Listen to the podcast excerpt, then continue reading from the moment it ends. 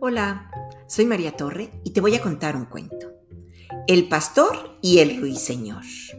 Escrito por Gotthold Ephraim Lessing. Publicado en el libro Cuéntame, una antología de Francisco Hinojosa. Editada por Editorial Castillo. Canta, dulce avecilla, exclamó un pastor ante un ruiseñor que permanecía callado en un día de primavera. Ay, dijo el ruiseñor, alborotan tanto las ranas que no me queda gusto para cantar. ¿No las oyes? Sí las oigo, respondió el pastor, pero tu silencio tiene la culpa. Y colorín colorado, este cuento se ha acabado.